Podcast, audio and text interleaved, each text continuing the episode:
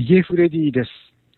メッセージは発信音の後にどうぞ。えー、皆様からお寄せいただきました留守電メッセージをご紹介する番組、留守フレディの時間がやってまいりました。えー、前回あの、一時は終わるかと思われた、えー、留守フレディが実はあの、続けられそうだということでね、あの、いや、続くんですよっていうお話をしましたら、早速、留守電をいくつか、えー、いただきましたので、今日はそちらをご紹介したいと思います。えー、ではまず最初のメッセージはこちらです。えー、もこもこボイスの鶴丸です。ヘイフリディさんのところでやってるルスフレディが、えー、前回アウトになるという話がちょっとあって、まあ、毎日入れようとか、えー、言ってたんですけど、まあ、実際に1回しか入れなくて、まあ、忘れちゃって 忘れちゃってました。で、ふっと昭和層のルスフレの出張の方を聞いていたら、えルスフレディ、えー、やめないでずっと継続しますということで。ただ、初初版の事情でね、あのー、一般の電話からっていうのはなくして、スカイプオンリーということで、えとりあえず留守フレが、えー、そのまま存続するという、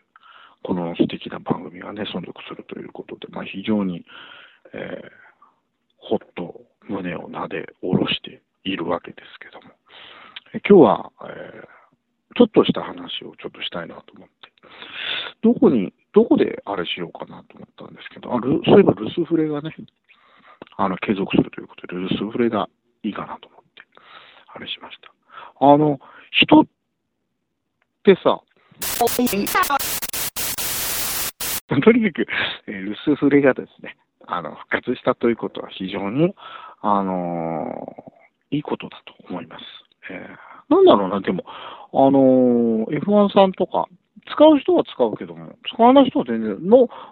皆さんどうでしょうかね？聞いてるだけじゃなくて、使ってみたらどう、いかがでしょうか？うん。あの、フレディ、お、お、お、えー、FREDI、お、お、お、フレディ、お、お、おです、ですね。えー、ただ、スカイプつないで、ヒゲさんのどうぞっていう声を聞いてですね、あの、まあ、なんか話せばいい。あの、話すことがなかったら、あとりあえず電話してみたんですけども、あの、って言って名前を名乗ってですね、あの、切ればいい。あの、スモールパパでした、とか言って切ればいい。ということですよ。そういうことです。チルニーでしたとかで切ればいいですね。切ればいい。切ればいい。切ればいいですね、うん、うん。そういうことですよ。うん。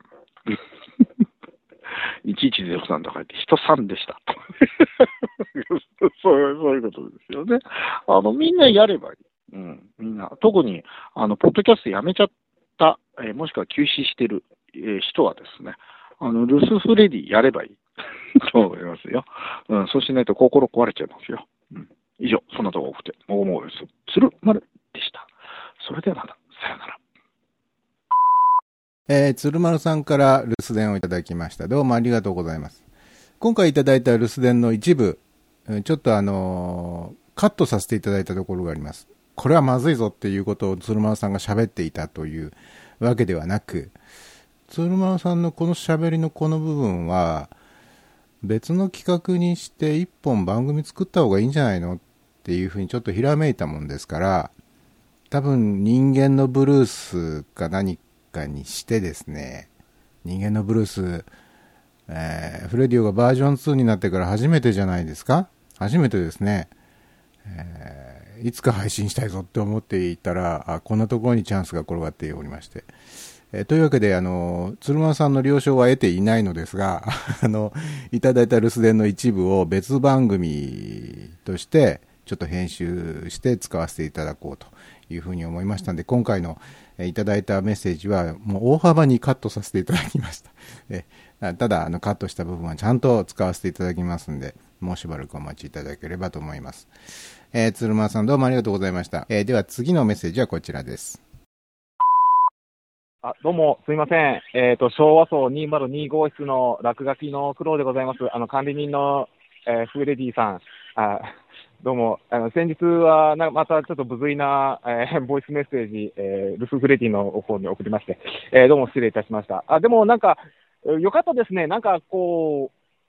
う、やめずに済んだ復帰できたっていうような流れになったということで、えー、非常に私もあ胸をなで下ろしているところでございます。まあ、私自身も、まあ、こうやって、まあ、ルス・フレディを入れるのも、本当に半年に1回ぐらいあるかないかぐらいかなぐらいのペース出したんでね、私ももっと、えー、メッセージ入れろよというような話ではあるんですけども、まあ、とにかく、えー、まずは、えーと、ルス・フレディ、えー復活おめでとうございますというメッセージをまず入れさせていただきたいというのと、あと、またこの場を借りて、ちょっと、まあ、質問させていただきたいというのが、あの、ラジオクロスですね。えー、まあ、こちらの方、あの、以前私、パソコンの方で、ね、あの、番組配信聞かせていただきまして、えー、非常になんかこう、ムードがいい感じで、えー、楽しく拝聴させてもらいまして、で、あの、すっぴんパジャマのピッチルニーさんも、えー、なんかこう、配信の方をやられてるっていうのを、時々、まあ、ツイッターのタイムラインとかで見かけまして、ああ、私もちょっと聞いてみたいなっていうのはあったりするんですけども、でも大抵の場合っていうのは、私、何かしらの、まあ、作業中だったりとか、えー、いう形で、なかなかこう、まあ、私、今 iPhone6 で喋ってる、喋ったり聞いたりしてるんですけども、なかなかできないのかなって言いますのは、まあ、ちょっとこう、携帯の料金体系的に、なんかこういう音データ送信がこう7ギガバイトで上限があって、月ごとに。それ以上、えー、やると、なんかこう急に低速になっちゃいますよ、みたいな、そういう制限がかかってるせいで、なかなかちょっと思い切って、そういったまあ動画受信とかいうのがこう、そのおいするとできないっていうのが正直なとこなんですよね。今この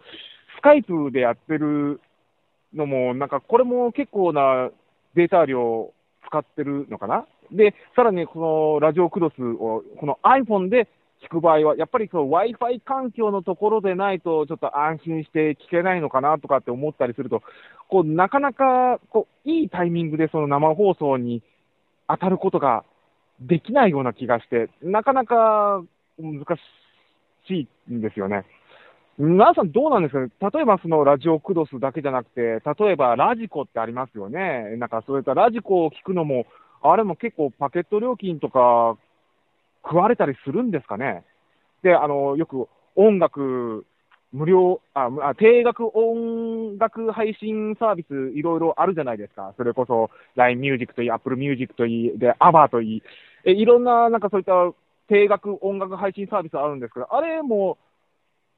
なんかこう、ダウンロードするだけで、あれもやっぱストリーミング配信になるわけですよね。やっぱストリーミング配信になったりすると、やっぱその分、やっぱそのパケットの、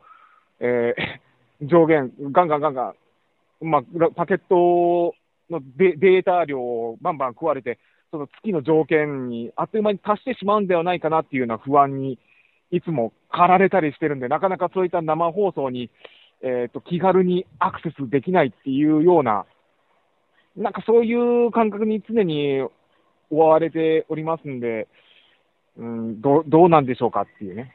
だからその点ですね、やっぱ、ポッドキャストっていうやつは、ちゃんと、あの、ちょっと無料でダウンロードできるんだから、Wi-Fi 環境のところでまとめて、そういったね、ポッドキャストのエピソードをこうダウンロードして、後で、まあ、そういった、なんか、県外、Wi-Fi 環境の県外でもなんか気軽に聞けるっていうタイプの方が、私としては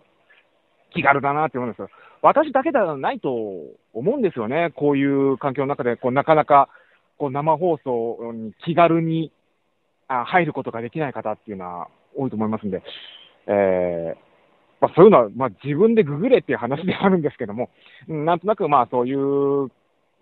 リスナーもいるんですよっていうことを、まあ、ちょっと、今この場を借りて、ベラベラと喋らさせてもらいましたということで、えー、で、まあ何にしても、まあ、ルスフレディが復活っていうのは非常に嬉しいことでございます。えー、おめでとうございますというわけで、えー、これからもちょくちょくこういう感じでメッセージの方入れさせていただきますんで、えー、何卒これからも、えー、えー、ヒビルフレディさんのルスフレディ、えー、末永く、えー、お付き合いさせていただきたいと思いますんで、よろしくお願いします。というわけで、えー、落書きの黒でございました。えー、では、失礼いたします。はい、えー、落書きの黒さんからいただきました。どうもありがとうございます。前回もね、いただいたのに、また連続でいただきまして、どうもありがとうございます。あのーさて今回の話題は、えースマートフォンなどでえー Wi-Fi を使わずに、えーつまりまあ電話回線を使ってストリーミングなどを楽しむときに、パケット通信量が気になって、おちおち楽しんでいられないというお話でしたね。僕もその辺のことはね、あんまり詳しくないんですよね。ただ、あの、ググれば多分、すぐに答えは見つかると思いますが、あえてそれをググらずに問題提起なさっているこの黒さんね。あの、月々7ギガバイトを超えるとどうのこうのっていうお話ありましたけど、僕からすると月々7ギガもどうしたって使い切れないんですけどっていうね、僕はちょっとあの、スマートフォンの使い方が一般の方々とかなり違うと思うので、あの通話もほとんどしない、メールとかのやり取りもほとんどしない、えーウェブの閲覧とかね、あと SNS なんかもほとんどスマートフォンでは見ないんですよ。まあつまりほとんど使ってないと言ってもいいくらいなので、月々、えー1ギガバイトまでもいかないですね。0.2ギガバイトいくかいかないかぐらいのパケット量しか使ってないので、で、あの、僕がそのラジオクドスの活動を始めた後も iPhone でラジオクドスをもう何時間も聞いてみたんですね。えーですが、パケット量全然上がってないですよ、そんなに。全然って言っちゃ、あの、語弊がありますけど、ほとんど気になるほどは上がってないので、もしあの、落書きの黒さん、そして他にもね、そういうことが心配でストリーミングをちょっと聞かないようにしてるんですっていうような方がいらっしゃったら、一度自分であの、測ってみて